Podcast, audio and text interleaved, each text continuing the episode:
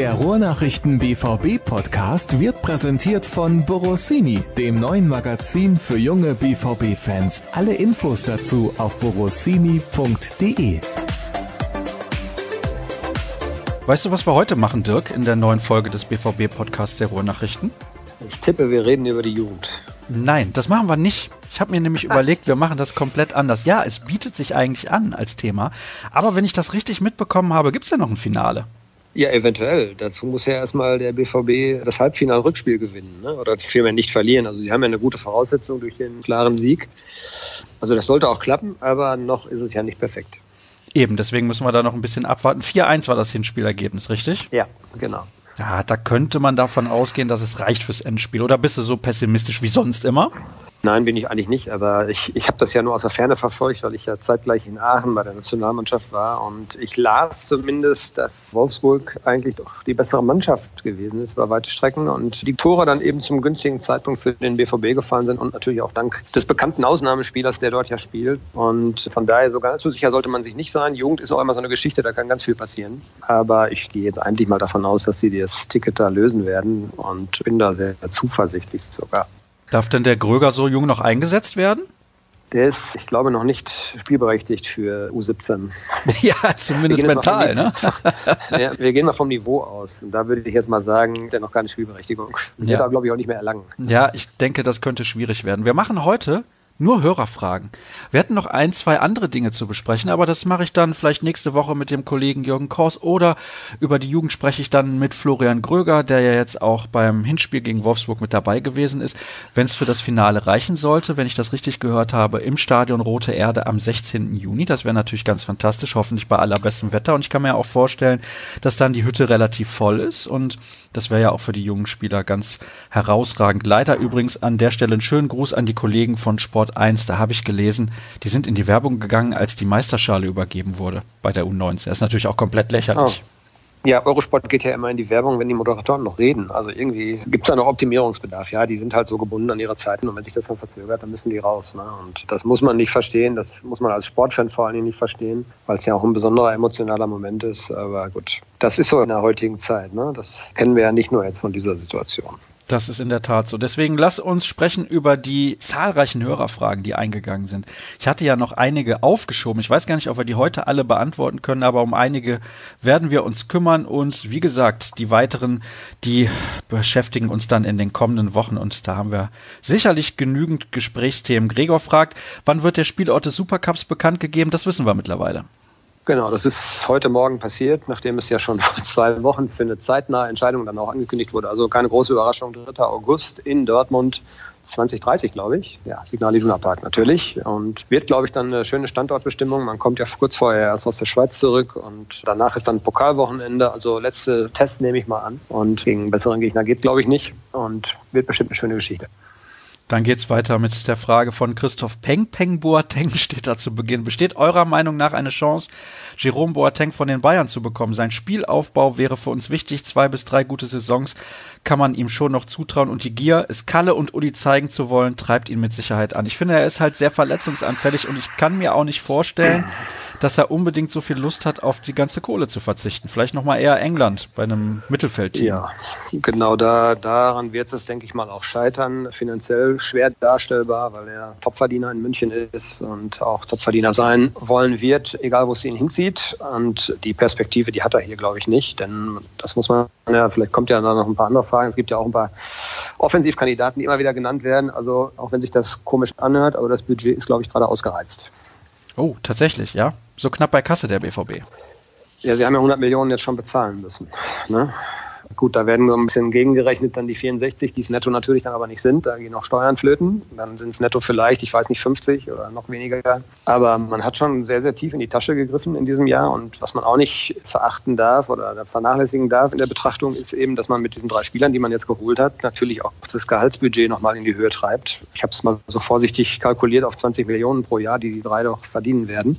Und man lag schon bei knapp unter 200 Millionen, das waren ich 180 so um den Dreh. Und man wird vielleicht Wenn dann die Bilanz irgendwann veröffentlicht wird, werden wir das dann wissen, wird vielleicht sogar die 200 Millionen an Gehaltsvolumen knacken. Und das ist schon eine gewaltige Summe, die Borussia Dortmund da auch stemmen muss. Und von daher würde ich jetzt mal so ein bisschen plakativ sagen, die Kassen sind gerade leer. Man muss jetzt erstmal gucken, dass man ein paar Ladenhüter, nenne ich sie jetzt mal, los wird. Teilweise aber auch gutes Geld verdienen. Stichwort André Schürle. Und vielleicht auch Sebastian Rode, der auch, glaube ich, nicht schlecht verdient. Die muss man erstmal loswerden, um überhaupt mal Platz zu schaffen. Sonst ist die Kabine nämlich auch zu klein. Und dann muss man natürlich gucken, wenn jetzt darüber hinaus noch Spieler den Verein verlassen sollten, die man jetzt eigentlich noch auf der Rechnung hat, wo man aber, ne, Rafael Guerrero zum Beispiel, davon ausgehen kann, dass sich da vielleicht was tut, dann kommt natürlich auch wieder ein bisschen Geld rein. Dann muss man vielleicht ja auch personell nochmal reagieren und dann ändert sich die Situation vielleicht. Aber so momentan, Stand jetzt, wird auf der Zugangsseite nicht mehr so ganz viel passieren. Und stattdessen muss Michael Zorg erstmal versuchen, jede Menge Leihspieler, die keine Perspektive haben, irgendwo anders unterzubringen und ein bisschen Platz zu schaffen. Denn 34, 35 Spieler sind es, glaube ich, momentan. Das ist ja nun eindeutig zu groß. Ja, sonst muss man demnächst irgendwie mit dem zweiten Flieger zu den Auswärtsspielen reisen. Ja, oder wir sprechen dann über Trainingsgruppe B oder 2 oder wie man sie nennt. Und solche Szenarien will man ja auch vermeiden. Also ich glaube nicht, dass Lucien Favre auch Lust hat, irgendwie mit 35 Spielern USA zu fliegen. Also da werden sicherlich 7, 28, 29 damit fliegen. Und wenn man sich den Termin anguckt, jetzt ist Sagadu noch bei der U20-WM ausgeschieden. Es gibt ja jetzt gar nicht mehr so ganz viele Spieler, die verspätet erst einsteigen sodass also der relativ größte Teil des Kaders ab dem 3. Juli auch auf der Matte steht. Und da will man sicherlich ja nicht Kandidaten dabei haben, mit denen man eigentlich gar nicht mehr plant. Und dann ist die Frage, wie gehst du mit denen vernünftig um? Ja, du musst denen ja Training anbieten, die haben einen ganz normalen Arbeitsvertrag. Aber ich habe es jetzt diese Woche mal so recherchiert, André Schöle, da gibt es klare Bestrebungen, dass das möglichst vorher vom Tisch ist, weil das will sich irgendwie auch keiner antun. Der weiß ganz genau, dass er hier keine Chance hat. Der will eigentlich auch nicht mehr hierher zurück. Aber die Frage ist, reicht die Zeit? Also es ist ja noch sehr früh in der Transferperiode. Die Vereine wollen natürlich die Preise auch drücken. Ne? Die warten erstmal ab und gucken und hoffen natürlich auf sinkende oder fallende Preise. Ob das also alles so zu realisieren ist, bis zum 3. Juli wage ich mal zu bezweifeln. Das macht vielleicht bei ein oder zwei funktionieren, aber man wird schon noch einen recht großen Kader haben, aber mit dem kann man natürlich dann auch nicht vernünftig arbeiten. Also mit 30 Spielern kannst du nicht vernünftig trainieren. Das musst du irgendwie reduzieren. Gibt es eigentlich noch schlechte Erstligisten in der Premier League, die aus London kommen? Ja, West Ham oder so soll, glaube ich, ja noch Interesse haben, ne? Ah, ja. Hörte man so. Jetzt lernt er gerade Russisch, habe ich gehört. Das hängt natürlich mit seiner Frau zusammen, weil sie, glaube ich, da einen Teil des Sommers jetzt verbringen wollen. Aber vielleicht ist das ja auch noch eine Option, dass er in Russland irgendwo spielt. Also ich weiß es nicht. Es gibt ein paar lose Fäden, was ich so höre. Spanien soll da auch ein Thema sein, aber die machen alle jetzt noch nichts, weil es ist sehr früh. Und jetzt bezahlt man noch hohe Preise und in vier Wochen kann das schon ganz anders aussehen. Um Gottes Willen, was ist aus dieser Karriere bloß geworden? Aber gut, da wollen wir uns nicht weiter mit beschäftigen. Wie groß sollte der Kader der nächste Saison sein, fragt John. Das passt ja dann auch zu dem, was wir gerade thematisiert haben. Ja, wenn du mal die sieben Leihspieler, die zurückkommen, abziehst, dann sind wir, glaube ich, bei 28. Das ist vielleicht sogar schon ein bisschen zu viel ich würde mal immer so sagen, 26 ist vielleicht eine Idealgröße, aber da kommt es dann auf den einen oder anderen sicherlich nicht unbedingt an, je nachdem, was dann noch an, an, Möglichkeiten da ist und Perspektiven da ist. Und auch vielleicht, ja, man muss sich ja auch wappnen für drei Wettbewerbe. Es gibt immer viele Verletzungen. Gute Frage. Also 28 ist vielleicht ein bisschen zu viel. Ich würde persönlich sagen, 26 reicht aus, aber das hat auch schon Jahre gegeben, wo es dann trotzdem dünn wurde. Also, aber so in dieser, in dieser Preisklasse wird sich das irgendwo bewegen. Du hast zwar eben gesagt, die Kassen sind eigentlich leer, aber gibt es noch irgendwelche Alternativen, die im Gespräch sind als Backup für Witzel und Delaney? Nee, ich glaube, das hat erstmal jetzt noch nicht so die hohe Priorität. Das hängt halt davon ab, was passiert mit dem Weigel. Kommt da tatsächlich ein ernsthaftes Angebot? Signalisiert er, dass er unbedingt weg will? Er hat jetzt ja nun sehr viel gespielt, aber die Positionen werden jetzt natürlich auch wieder stärker besetzt sein, gerade in der Innenverteidigung. Da sieht man ihn, glaube ich, jetzt nicht. Und dann ist natürlich die Prioritätenliste erstmal eine andere gewesen. Man hat Pulisic ersetzen müssen, hat dafür Hazard geholt, man hat Brandt noch angeboten bekommen und da musste man dann, glaube ich, auch zuschlagen. Vielleicht ist es so ein kleiner Vorgriff auf übernächstes Jahr, wenn man vielleicht einen Sancho verliert, muss man dann sehen. Und man hat andere Positionen halt noch gehabt, Außenverteidiger. Ja, Nico Schulz links, glaube ich, eine super Besetzung. Da hat man auf jeden Fall schon mal eine, eine Baustelle erstmal wieder geschlossen. Aber ich fände zum Beispiel auch noch interessant, da kommt das Thema Boateng dann wieder hoch.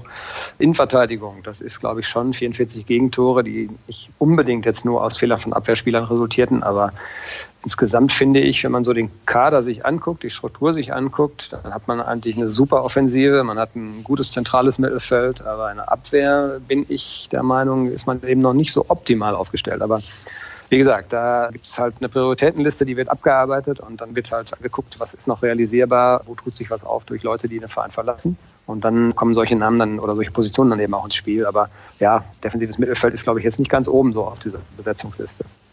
John hat auch die Frage gestellt, die ominöse nach den Rückennummern für Brandt, Hazard und Schulz. Weißt du da schon mehr oder wissen wir da schon mehr? Oh, nee, noch nichts. Nee, nee. Also es sind alle im Moment in Urlaub schwer erreichbar und ich glaube, die Rückennummern-Problematik natürlich zum Trainingsstart wird das klar sein, aber da ist also noch nichts nach außen gedrungen. Dann eine weitere Frage, wird die Nummer von Ömer Toprak nach dessen Abgang nochmal vergeben? Nee, kleiner Spaß meinerseits, um Gottes Willen. Das war wieder ein Schabernack, den ich da treiben musste unbedingt. Wie sieht eure Startelf? Ja, ne? Kann das sein? ja aber du hast eben gerade noch gesagt, die Abwehr muss verbessert werden. Das war doch deine Aussage, nicht meine. Ja, ja, ja, ja. Aber Scherze mit Ömer Toprak hast du, glaube ich, schon ein paar gehabt, ne? In den letzten Wochen. Kann das sein? In den letzten Was? Wochen habe ich mich sehr zurückgehalten, muss ich sagen. Ja? Ja, ja. Ah, okay. Ja. Dann habe ich das irgendwie gefühlt anders. Ja, gefühlt, das ist so, jedes Mal, wenn du in der Sendung zu Gast bist. Vielleicht liegt es daran. Tja. Gut. Die nächste Frage. Wie sieht eure Startelf in der neuen Saison aus? Grüße und danke für den tollen Podcast. Die Grüße schicken wir natürlich gerne zurück und Dirk beantwortet die Frage. Ja, egal welche Elf ich da aufstelle, da werden immer Hochkaräter nicht spielen. Also bin ja ein Fan von Brand, würde ihn also immer gerne sehen, aber wo soll er spielen? Da geht schon mit los. Das hängt von der Taktik natürlich auch ein bisschen ab. Ich bin ziemlich sicher, dass Favre vielleicht auch mal in der Vorbereitung jetzt andere taktische Systeme versucht einzustudieren. Thema Dreierkette. Und ja, Wunschelf gibt es in dem Sinne so ja nicht, weil es gibt immer Verletzungen und so weiter. Aber eine Offensive, die mit Sancho rechts, in der Mitte mit Reus, links mit Hazard oder Brandt, wobei Brandt nicht unbedingt der linke Außenspieler ist, aber er kann natürlich auch da spielen. Und vorne drin dann Götze Alcázar, das hört sich schon sehr gut an, einer von beiden. Und hinten, glaube ich, werden außen natürlich Hakimi und Schulz erste Wahl sein. Muss gucken, wie Lukas Piszczek jetzt wieder reinkommt, nach seiner Zeit, die er ja jetzt gefehlt hat in der Rückrunde. Und Innenverteidigung rechne ich eigentlich mit Kanji Diallo und vor der Abwehr Witzel Delaney. Da gibt es natürlich auch Alternativen, je nachdem, wie Favre taktisch agieren wird. Also das sind so vom Gerüst her die Spieler, die man in der ersten Elf, denke ich mal, sehen wird. Florian schreibt, Favre möchte keinen wuchtigen Stürmer, weil das gegen seine Philosophie spricht. Für mich ist das zu engstirnig. Wenn man sich dieser Alternative freiwillig verschließt, bleibt man weiterhin zu ausrechenbar gegen tiefstehende Gegner, wenn man kein Tempo in die Aktionen bekommt. Habt ihr nähere Infos aus der Saisonanalyse mit Favre, Zorg, Sammer und Watzke bezüglich Personal und taktischer Ausrichtung in der neuen Saison? Ich nehme an, das bezieht er komplett auf seine Aussage vorher. Ja, haben wir natürlich so jetzt erstmal direkt nicht, weil natürlich die Inhalte dieser Analyse ja streng geheim sind und hütet werden wie ein Schatz. Aber man kann sich natürlich ungefähr ausrechnen. Klar ist das auffällig gewesen, das wird man auch thematisiert haben, dass der BVB sich gegen tiefstehende Gegner schwer getan hat. Aber man hat Hakimi nicht gehabt, lange Zeit in der Rückrunde, weil er verletzt war. Und man hat jetzt einen Schulz geholt. Und mit den beiden hat man natürlich außen enormes Tempo. Und Tempo ist genau der Schlüssel, wenn du gegen tiefstehende Gegner natürlich auch spielst. Ja, du wirst Spiele haben, das ist, glaube ich, so der Kern dieser Frage auch, wo du dann vielleicht auch mal so einen Brecher vorne drin brauchst. Nur ist das Spiel überhaupt nicht darauf angelegt. Borussia Dortmund hat, ich glaube, die dritt- oder viert wenigsten Flanken aller Bundesliga-Vereine geschlagen. Natürlich auch resultierend eben aus der Besetzung vorne. Also Mario Götze gewinnt von zehn Kopfballduellen vielleicht zwei oder drei. Ja, auch Paco Alcázar ist jetzt so nicht der Brechertyp. Ja, aber das ist eben so das, was Favre sehen will, was er gerne spielen lassen möchte. Und demnach ist die Mannschaft dann auch ausgerichtet. Und ich bin eigentlich auch der Meinung, so ein Spieler täte dem Kader ganz gut. Aber Favre scheint es eben anders zu sehen. Meinst du nicht, das könnte irgendwie zu Dissonanzen führen in der Führungsriege? kontrovers zu diskutieren muss ja nicht unbedingt gleich zu, Dis zu Dissonanzen führen. Also Trainer entscheidet am Ende. Ich glaube, es wird äh, für und wieder abgewogen und danach wird geguckt, wie passt der, der restliche Kader auch dann zu so einer Konstellation. Also wenn ich so einen Typ da vorne drin habe, dann brauche ich natürlich äh, Leute, die von außen stark flanken können. Man hat jetzt mit Nico Schulz einen, der das kann, zum Beispiel. Ähm, tja, keine Ahnung ist ganz schwer zu beantworten. Ne? Aber ich glaube nicht, dass man sich daran so reibt. Man wird da schon das intensiv durchdiskutiert haben und dann eine gemeinsame Linie eben auch beschlossen haben. Ne? Ein interessanter Vorschlag kommt, glaube ich, von Max. Ich denke, er heißt so, Michi Batshuayis Vertrag läuft aus. Falls er Bock hätte, könnte er nicht der gesuchte andere Stürmertyp sein. Ich glaube nicht, dass er auf der Bank Stress machen würde, anders als wohl zum Beispiel Mansukic oder Haller. Und je nach Gegner könnte Favre zwischen ihm, Alcázar und Götze wählen. Nee, glaube ich nicht. Es gibt wohl intern in der Mannschaft klare Aussagen, dass man eben das spielerische Vermögen eben, das hatte, glaube ich, den Mitspielern nicht so gefallen, habe ich so zumindest mal gehört. Von daher ist das, glaube ich, kein Thema. Also wir reden immer noch darüber, dass eigentlich der Finanzrahmen momentan so ein bisschen ausgereizt ist und von daher ganz schwierig. Ja. Es kommt dieser Rechtsverteidiger, der Junge, der wird man noch kommen, aber ansonsten tut sich erst dann was, wenn ein paar Spieler weg sind und ja, wenn vielleicht auch dann mal ein, zwei Hochkaräter gehen. Ja. Da muss man aber gucken, wie können wir das auffangen, müssen wir die positionsgetreu ersetzen, wenn Guerrero geht, wenn Weigel geht. Oder können wir das irgendwie anders lösen, intern, und haben da ein bisschen Kapital für eine andere Position frei? Das könnte ein Thema werden, aber momentan reden wir da nicht drüber. Also hier kommen wirklich tolle Hörerfragen rein, teilweise richtig sensationell und die nächste lautet wie folgt. Welche Ablösesummen könnten Weigel, Schürle, Kagawa, Bonic, Rode, Toljan, Passlack und gegebenenfalls Guerrero generieren und wie sollte man diese einsetzen? Wäre es nicht sinnvoll, vielleicht für ein Jahr mal einen Knaller wie Ibrahimovic zu verpflichten? Favre hatte ja auch Balotelli im Griff. Ja, bei Ibrahimovic reden wir aber dann über ein Jahreseinkommen, was glaube ich die ganzen anderen Dimensionen dann eben auch sprengen würde. Ja, ich mache das alles nicht ausschließen. Da weiß man letztlich nie. Also das wird einem keiner verraten, dass man über solche Namen auch diskutiert. Klar ist, dass man solche Namen diskutiert wie Mandzukic oder Haller oder keine Ahnung. Ibrahimovic ist, glaube ich, aber jetzt, nein, das ist, glaube ich, absolute Utopie. Das wird nicht passieren. Und ja, welche Ablösesummen kann man generieren? Ganz schwierig. Rode ist noch ein paar Monate verletzt, auch wenn sich jetzt gezeigt hat, dass die Verletzung ja nicht ganz so gravierend ist, wie zu befürchten war. Also der wird, glaube ich, drei, vier Monate wohl ausfallen noch. Da wird man aber sicherlich mit Frankfurt irgendeinen Weg finden müssen. Und das wird ein Verlust werden. Also der hat damals, glaube ich, 12 gekostet. Ich glaube, so viel wird man von ihm nicht bekommen. Ja, und von den 30, die andere Schule gekostet hat, mal ganz zu schweigen, die wird man auch nicht bekommen. Und wie viel das jetzt im, im Einzelnen sein werden, gut, das, da kann man nur spekulieren. Aber das wird teilweise nicht ohne auch größere Verluste abgehen. Damit muss man, glaube ich, rechnen. René fragt, wenn ihr euch einen Transfer wünschen könntet, welchen Spieler würdet ihr holen? Messi und Co. zählt nicht. Etwas realistischer sollte es schon sein. Also ich habe ja einen meiner Wunschspieler bekommen, Julian Brandt. Von daher bin ich schon fast wunschlos glücklich. Wen ich eigentlich immer noch super gerne sehe, ist Ilkay Gündogan. Aber ich glaube, da reden wir dann auch darüber, dass man eben alles, was in England beim Spitzenverein spielt und Stammspieler ist, ist, glaube ich, nicht darstellbar. Wird nicht funktionieren. Und von daher, also einer meiner Lieblingsspieler ist eben Ilkay Gündogan. Den werden wir aber leider nicht sehen. Ja, Mikitarian möchte ja angeblich weg von Arsenal. Ja, ich glaube, von Rückholaktionen, da ist man, glaube ich, jetzt kuriert ich glaube, das ist auch kein Thema. Du hast ja eben gesagt, ein Innenverteidiger wäre nicht schlecht. Hast du da einen im Auge? Ja, es gab ja mal die Gerüchte um Niklas Stark, Deutsch, Jung, Perspektive. Ja, hätte ich ganz gut gefunden, aber ist, glaube ich, auch nicht irgendwas Wahres dran. Also das wird nicht passieren. Ansonsten, ja, nein, keine Ahnung. Ich hätte Stark, glaube ich, ganz gut gefunden. Zumindest, was man so ja aus der Ferne von ihm gesehen hat bei der Hertha. Das war schon ganz in Ordnung und spielt ja auch Nationalmannschaft jetzt. Das wäre so eine Geschichte gewesen. Aber auch da ist, glaube ich, die Diskussion noch gar nicht komplett beendet. Man sieht schon sicherlich, dass man vielleicht Bedarf hat auf der Position, aber man hat eben auch viele junge Spieler, so ein Balerdi, der jetzt ranrücken soll. Dem baut man natürlich dann die Tür erst recht wieder mal zu. Ne? Das muss jetzt kein Ausschlusskriterium sein. Am Ende geht es immer darum, dass man das Beste macht für den Verein. Das ist schon richtig. Aber man muss, glaube ich, die Gesamtentwicklung mal sehen. Und du hast einen Diallo, der jetzt außen gespielt hat, der wieder innen spielen soll und der eigentlich dort ja auch seine Stärken hat. Und du hast einen Sagadou, der wieder gesund ist. Jetzt ist er frühzeitig ausgeschieden mit Frankreich bei der U20-WM. Das heißt, der ist auch zum Trainingsstart komplett da. Da ist schon auch viel Konkurrenzkampf und Potenzial da. Aber die sind eben auch noch alle sehr jung. Also so ein gestandener würde vielleicht sogar Sinn machen. Aber wie gesagt, mit allen Schwierigkeiten, die es momentan dabei gibt. Jason schreibt, für die neue Saison würde ich mir mehr taktische Erläuterungen im Podcast wünschen, vor allem zum Ingame-Coaching und den taktischen Verhaltensweisen einzelner Spieler und Mannschaftsteile. War das jetzt Kritik am Podcast? Habe ich das richtig verstanden oder überinterpretiere ich das? Das ist eine positive Anregung. Ich habe es auch gelesen und finde ich auch nicht schlecht, kann man, denke ich mal, durchaus machen und können wir uns vornehmen. Ne? Aber dann kann ich ja nur noch den Gröger einladen. Ja, das ist natürlich ein Nachteil, das stimmt. Ja. Da müssen wir uns dann was überlegen. Nein, aber generell ist das durchaus interessant. Vielleicht, liebe Hörer, könnt ihr uns vor jedem Spiel mal schreiben. Auf welchen Spieler sollen wir achten oder auf welche taktische Veränderung während des Spiels oder welchen zu späten Wechsel von Lucien Favre sollen wir kritisieren? All das machen wir sehr, sehr gerne zum Thema. Den bekannten Hashtag kennt ihr ja. RNBVB-Pod. Und dann kommen wir zur nächsten Frage. Wäre es mal möglich, Carsten Kramer einzuladen? Der BVB versucht ja viele Dinge, um die Vermarktung zu stärken und zu erweitern, aber irgendwo sind einem Verein wie dem BVB auch Grenzen gesetzt. Das wäre mal interessant. Wäre in der Tat mal interessant.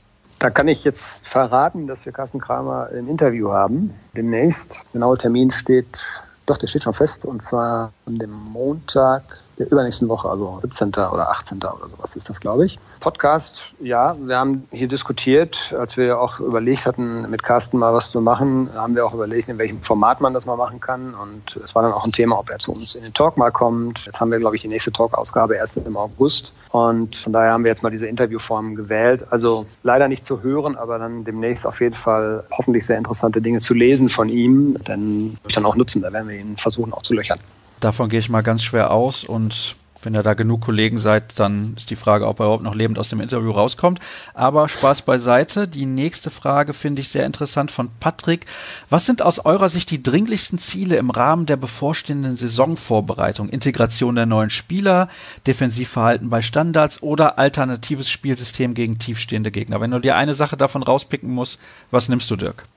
Ich würde das Abwehrverhalten nehmen, denn die Offensive ist zwar super und die schießen regelmäßig mehr Tore, aber das ist auch sehr kräftezehrend. Also 44 Gegentore, denke ich mal, sind für eine Mannschaft, die Zweiter geworden ist, schon erstaunlich viele. Und um Meister zu werden, glaube ich, wäre es ganz gut, wenn sie die Zahlen ein bisschen drücken könnten. Also alles, was damit zusammenhängt. Umschaltspiel, defensiv und natürlich das Verteidigen von Standards, das ist, glaube ich, schon eine Priorität, die ich hätte. Ich glaube, es wird aber parallel auch das versucht, was dann noch angeklungen ist, alternative Spielsysteme, um gegen tiefstehende Gegner erfolgreich zu sein sein. Ich glaube schon, dass man auch all solcher Geschichten in eine Vorbereitung packen kann und Integration von neuen. Ich glaube, das ist gar nicht so gravierend, weil man kennt sich, glaube ich, schon. Ja, wenn man sieht, Julian Brandt, Nico Schulz spielen deutsche Nationalmannschaft, also die haben sich in der Jugend dann teilweise ja schon auch irgendwo dauernd gesehen und ich glaube, das ist gar nicht so dramatisch schwierig. Favre wird das vielleicht so nebenbei mitmachen, glaube ich. Aber ich glaube, wenn du viele ausländische Spieler neu hast, so wie es im vergangenen Jahr war, als Diallo dann kam, da hast du Sprachbarrieren, als der Witze kam, Alcázar kam, das war natürlich dann auch gleich in der Häufung deutlich mehr. Jetzt hast du einen Belgier verpflichtet, der gut, glaube ich, Deutsch spricht, relativ gut Deutsch, und du hast zwei deutsche Spieler verpflichtet. Also da ist diese Integrationsgeschichte, glaube ich, nicht so gravierend, wie es jetzt vielleicht im vergangenen Jahr der Fall war. Sehr gut, dann hätten wir das auch geklärt. Machen wir weiter mit der nächsten Frage. Warum wird die größte Baustelle der Mannschaft, die Defensive, nicht in dem Maße angegangen, wie es die Offensive wird? Also warum kommt kein hochklassiger Innenverteidiger bzw. Sechser? Hast du eigentlich eben schon beantwortet. Ja, ja, ja, genau. Dann die nächste Frage von Markus. Wird sich die hohe Anzahl an Leihspielern noch rächen? Wenn es nämlich zur neuen Saison zu wenig Abgänge gibt, dann können auch keine Spieler geholt werden. Wie bereits in anderen Tweets erwähnt, sollte noch in der Defensive gehandelt werden. Das hast du auch gerade gesagt, aber das kann natürlich ein Problem werden. Also das mit der Defensive hast du beantwortet, haben wir ja gerade auch nochmal gemerkt, als ich die letzte Frage vorgelesen habe. Das ist schon ein Problem, wenn man so viele Leihspieler hat. Ja, das hat sich jetzt so entwickelt. Ist sicherlich nicht günstig. Das wissen, glaube ich, aber auch alle. Und ich glaube, am Ende des Tages wird es dann so sein, dass man die auch alle unterbekommt. Und sei es, wie bei Schöle zum Beispiel, durch eine nochmalige Laie. Das ist ein Thema, weil er halt noch einen Vertrag hat, der über das nächste Jahr hinausgeht. Und man hofft dann vielleicht darauf, dass er sich positiv entwickelt. Aber ich, am Ende des Tages werden die die alle irgendwie loskriegen. Da bin ich mir relativ sicher mit den entsprechenden Abstrichen, die man machen muss. Das ist aber leider nun mal so. Das kann ja nicht immer nur nach oben gehen. Man hat sehr viel Geld ja nun auch erwirtschaftet, zum Beispiel durch den Verkauf von Pulisic. Und dazu gehören dann eben auch immer andere Transfers, wo man vielleicht einen kleinen Verlust eben einfährt. Aber das wird schon so sein, glaube ich, dass wir zum Saisonstart oder dann eben spätestens Ende August, wenn die Transferperiode endet, nicht mehr diese 35 Spieler hier haben werden, sondern dann werden es vielleicht nur noch 28 sein. Das kann aber, wie Dirk das zu Beginn schon erklärt hat, noch ein wenig dauern, denn aktuell sind die Preise hoch und die Abnehmer wissen natürlich genau, wenn sie noch ein bisschen warten, werden die Preise auf jeden Fall sinken. Du hast eben auch den Namen Julian Weigel schon mal erwähnt. Da ist die Frage, auf welcher Position könnte er denn überhaupt zum Einsatz kommen? Ich finde, er hat das als Innenverteidiger sehr, sehr gut gelöst. Er hat eine sehr, sehr große Spielübersicht beziehungsweise eine hohe Spielintelligenz und das kommt ihm auf jeden Fall auf dieser Position sehr entgegen. Und ich frage mich manchmal, ob er nicht fast schon geeigneter ist als Innenverteidiger denn als Sechser in diesem System von Lucien Favre. Hm, das würde ich gar nicht mal so unterschreiben, denn ich finde schon, dass ihm ein bisschen was noch fehlt. Ich glaube auch, dass Favre ihn eher weiter vorne sieht, also eher so auf der Sechserposition als Backup. Er könnte zum Beispiel ein Thema werden, wenn es eine, eine, Umstellung geben würde auf Dreierkette. Ja, dann hätte man als Nebenleute Diallo Akanji und etwas weiter außen vorgerückt dann eben die beiden schnellen Außenverteidiger und Weigel als Zentrumsspieler in so einer Dreierkette. Da könnte ich mir ihn schon vorstellen. Also er muss sich das genau überlegen. Es wird, glaube ich, nicht einfacher für ihn zu spielen, denn Favre ist ein Diallo-Fan und wenn der jetzt außen nicht mehr gebraucht wird, dann werden wir den, glaube ich, innen sehen. Und damit wird es für Jule Weigel sicherlich nicht einfacher, auf Spielzeiten zu kommen. Da kann ich nur zustimmen. Und Andreas fragt, wird die Abwehr noch mit physisch starken Spielern verstärkt? Die schwache Verteidigung von Standards hing vor allem mit der fehlenden Präsenz zusammen. Das finde ich übrigens nicht. Also mir kann doch keiner erzählen, dass Akanji, Diallo oder Sagadu nicht physisch stark genug sind. Nee, ich glaube, da ging es um Timing, um Wachheit, dass man eben in dem Moment, wo der Stürmer startet oder wo der Spielzug sich entwickelt, dass man da hellwach ist und dann auch energisch hingeht. Das hat nicht unbedingt was mit, mit Physis zu tun, denn ich glaube, Sagadu ist 1,95, 94, also das ist schon eine ziemliche Kante. Akanji ist jetzt auch keiner, den man mal eben so zur Seite schubst. Da ist es, glaube ich, eine Sache von Aufmerksamkeit und Konzentration eher gewesen. Sehe ich genauso. Außer es kommt mal wieder Kollege Gröger zum Einsatz. Der schubst sowieso jeden zur Seite, vor allem am Buffet. Wir haben noch eine Frage zur Vertragsverlängerung von Mario Götze. Sind weitere Verlautbarungen öffentlich geworden, außer dass der BVB an einer Verlängerung unter Gehaltsabstrichen interessiert sei? Kommt er schon zum Trainingsauftakt zurück nach Dortmund? Also da gehe ich mal schwer von aus. Ja, die Frage habe ich gelesen und mich gefragt, warum sollte er nicht kommen? Also natürlich, der hat ja einen ganz normalen Urlaub, ja, der ist jetzt schon in Amerika gewesen, habe ich gesehen, und der ist am dritten da. Alles andere würde mich sehr überraschen. Und ja, Michael Zorc hat jetzt letzte Tage nochmal irgendwo, habe ich es gelesen, gesagt, dass man, glaube ich, so zum Beginn der Vorbereitung dann auch in die Gespräche wohl einsteigen will. Jetzt ist halt Urlaub und es gibt auch noch andere Prioritäten. Ich glaube, man ist sehr entspannt in der Personalie und ja, Mario glaube ich auch. Und der wird schon wissen, was er hier hat. Das ist ja noch gar nicht so lange her. Da hat man ihn ja schön in Ruhe gelassen, keinen Druck aufgebaut, als er so lange krank war. Und ich glaube, das weiß er auch zu schätzen. Ne? Und ja, man guckt, am Ende des Tages geht es dann eben darum, dass er abwägen muss. Das ist mir wichtig. Die eine oder andere Million mehr, die sie ihm vielleicht streichen wollen, das weiß ich nicht. Aber da wird es darum gehen, dass er natürlich im neuen Vertrag nicht mehr der Topverdiener sein wird. Oder ist es wichtiger, dass ich eine Wohlfühlatmosphäre habe? Also genug verdient müsste er eigentlich haben und vernünftig ist er auch nicht. Er kann damit umgehen. Von daher wird es ihm vielleicht auch dann nicht so ganz wehtun, wenn es ein paar Millionen weniger werden. Aber das ist ein bisschen Polemik jetzt natürlich auch. Da spielen ja viele Faktoren eine Rolle. Der will natürlich auch eine Perspektive sehen, dass er auch weiter Einsatzzeiten bekommt. All diese Dinge wird man da thematisieren. Und ich glaube aber, dass so dieser dringliche Wunsch wegzugehen, dass der bei ihm gar nicht da ist. Kann ich mir auch schwer vorstellen. Und wenn er so spielt wie in der Rückrunde, muss er sich um seine Einsatzzeiten keine Sorgen machen. Nee, das ist wohl wahr. Das liegt halt auf dem Platz, liegt es an ihm selber, das ist so. Und was dann am Verhandlungstisch noch in dem neuen Vertrag dann eben ausgehandelt wird, ja, da müssen sich dann eben beide Parteien darüber einig werden, wo die Schmerzgrenze ist. Ja, aber ich glaube, das sollte funktionieren. Dann schreibt Stefan, Watzke macht ernst und will den BVB offensiver zum Bayernjäger Nummer 1 machen. Erinnert alles an den zweiten Leuchtturm. Nur wird es diesmal auch was werden? Ja. ja, das ist ja von vielen Faktoren abhängig. Ja? Also man muss vor allen Dingen eine Konstanz kriegen über eben 34 Bundesligaspiele und ich weiß nicht, wie viele internationale Spiele noch dann dazukommen. Das ist ja die Krux. Also Dortmund hat sporadisch sehr, sehr guten Fußball gespielt. Es gab eben einige Spiele, die man auch glücklich gewonnen hat. Aber ich glaube, wenn du hinten raus ganz oben stehen willst, dann brauchst du Konstanz. Da musst du dir wenige Schwächephasen erlauben. Da musst du vor allen Dingen relativ gut und glimpflich durch diese Schwächephasen durchkommen. Und man hat jetzt gesehen in dieser Saison, dass das eben schwierig ist, dass dann eben auch Nuancen dann den Ausschlag geben können und das Pendel dann eben zur anderen Seite ausschlägt.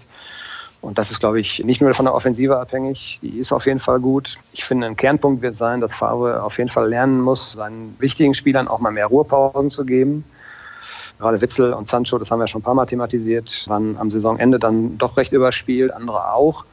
Und das wird so ein, so ein Schlüssel sein, dass er es eben hinkriegt, diese Spieler eben so zu schonen auch mal, dass sie eben auch dann im März, April noch ihre volle Leistungsfähigkeit haben, wenn es eben um die Wusch geht. Ja. Und man hat den Kader jetzt verstärkt, gerade offensiv hat man Alternativen. Aber er muss sich eben auch trauen, dann mal für ihn unverzichtbare Spieler, wie es ein Axel Witzel war, dann eben trotzdem mal zu sagen, okay, dann spielt er heute trotzdem mal nicht. Auch wenn ich eigentlich glaube, dass ich den gerade gegen diesen Gegner auch brauche. Aber es muss auch mal ohne ihn gehen. Und ich glaube, das ist so ein, so ein, so ein Punkt, wo Faber auch ansetzen wird. Dann haben wir noch eine letzte Frage, denn die anderen möchte ich gerne in die kommenden Wochen verschieben. Unter anderem geht es da um die U19 und da kennt sich am besten definitiv der Kollege Florian Gröger aus. Wie ist der Standpunkt des BVB zu Kooperationen im Fußball? Stichwort RB Leipzig und Paderborn. Ich halte sowas für Wettbewerbsverzerrung. Sollte man jede Tradition für Erfolg über Bord werfen oder aus Sicht des BVB weiter sein eigenes Süppchen kochen? Es wäre mir neu, wenn über sowas nachgedacht wird. Ist bislang so nicht durchgedrungen. Es gab mal eine Zeit, da habe ich, das ist noch gar nicht so lange her, und das Thema stellt sich eigentlich jetzt ja auch. Da habe ich mich schon manchmal gefragt, warum ist es eigentlich nicht so, dass Borussia Dortmund Spieler aus der zweiten Reihe, U23, gab es noch ein paar Ausnahmen, aber es war eigentlich recht wenig, zum Beispiel dann mal zum VfL Bochum schickt. Das ist ein Nachbarverein, nicht weit weg, die könnten hier wohnen bleiben, man kann die regelmäßig gut beobachten und das hat aber irgendwie nie funktioniert. Da hängt es wahrscheinlich dann auch mit dem Gehaltsvolumen zusammen, dass man eben nicht bereit war, weiter zu bezahlen, wie auch immer. Oder die Spieler wollten vielleicht auch nicht dahin, keine Ahnung. Aber das war so eine Idee, die ich schon mal immer hatte. Ne? Gerade bei Spielern, ja, für die es noch nicht gereicht hat, aber wo man eigentlich sagt, okay, die haben Potenzial, die wollen wir einfach mal im Blickfeld behalten. Aber mittlerweile ist es ja auch so global, dass man die ja nicht überall im Blickfeld behalten kann. Also ich habe noch nie was davon gehört, dass sowas mal Thema war in Dortmund und ich finde es eigentlich auch, ja, es ist schon ein bisschen grenzwertig, das muss man auch mal sagen. Da fragen sich natürlich dann die anderen Vereine auch, okay, wenn dann da Spieler dauernd nach Paderborn geschickt werden, ja, ist das dann alles noch so richtig? Kann man diskutieren. Ist es denn richtig, dass du jetzt quasi schon Feierabend hast gefühlt? Das wäre schön, wenn es so wäre, aber habe ich noch lange nicht sogar. Wir haben ja jetzt gerade mal, ich weiß nicht, 13.30 oder so, also vor 17.30, 18 Uhr wird das nichts werden. Hm, na gut, das lasse ich gerade mal so durchgehen. Die letzten Tage kam bei mir hier der Eiswagen nicht vorbei. Das ist meine größte Enttäuschung der Woche. Und weißt du eigentlich, wer heute Geburtstag hat? Nee, sag's mir. Und zwar Anna Konikova. Die hat mit uns einiges gemeinsam. Zum Beispiel sagt man ja bei ihr immer, sieht gut aus und gewinnt selten. So ist es bei uns ein bisschen auch, oder? ja. Wie bist du jetzt da drauf gekommen? Sensationell. Ja, ja ich habe gedacht, das bietet sich an, ja, dieser Vergleich. Ja, eben. Von daher, alle weiteren Infos, egal ob amüsant oder bierernst, bekommt ihr bei Twitter, unter anderem bei rnbvb. Dirk findet ihr dort unter Dirk Krampe und mich unter Start. Bei ruhrnachrichten.de könnt ihr auch gerne vorbeischauen. Unter anderem, wenn dort dann demnächst das Interview mit Carsten Kramer angeboten wird. Und was machst du jetzt gleich? Du hast auch ein Interview, ein interessantes. Ja, ich unterhalte mich gleich mit Jan Koller. Den kennen ja vielleicht einige noch, der etwas älteren, der hier sechs Jahre, glaube ich, gespielt hat und jetzt mit der Legendenmannschaft des BVB in Asien ist. Und die haben jetzt schon, glaube ich, Abendessen gerade und danach hat er ein bisschen Zeit und dann hoffe ich mal, dass er mir ein bisschen was erzählt, was er eigentlich so macht, weil über den weiß man recht wenig. Ne? Der hat nach seiner aktiven Karriere irgendwie sich schön nach Monaco verabschiedet, hat da schön gelebt, aber er ist so gar nicht so aufgetaucht und spielt jetzt Legendenmannschaft und hat ein bisschen schöne Anekdoten zu erzählen. Bin gespannt. Da gehe ich ganz schwer von aus. Ich bin auch sehr gespannt. Ich weiß gar nicht, wie gut er Deutsch spricht, weil du hast ja noch nicht im Bereich BVB gearbeitet, als er noch bei Borussia Dortmund gespielt hat. Das ist ja dann auch immer so eine Frage, ne? Nee, ich hoffe, dass das einigermaßen funktioniert mit dem Deutsch. Sonst müssen wir uns halt irgendwie über Englisch oder sonst wie versuchen zu verständigen. Bin gespannt. Du weißt aber, was auf Tschechisch Bier heißt. Das muss ja ausreichen. Nein, was heißt das denn? Weißt du? Oh, das? nee, natürlich habe ich gar keine Ahnung. Das, das, das sind Themen, mit denen beschäftige ich mich. Da, Überhaupt. Da ich alkoholfreies Radler trinke, weiß ich das leider jetzt nicht. Tut mir leid. Kann man wirklich nichts machen. Dirk, ich danke dir recht herzlich. Das soll es gewesen Gerne. sein für die heutige Ausgabe. Ihr wisst ja, ich habe es eben schon gesagt, wo ihr alle Infos rund um Borussia Dortmund bekommt. Und dann hören wir uns nächste Woche wieder. Macht's gut, bis dann. Tschüss.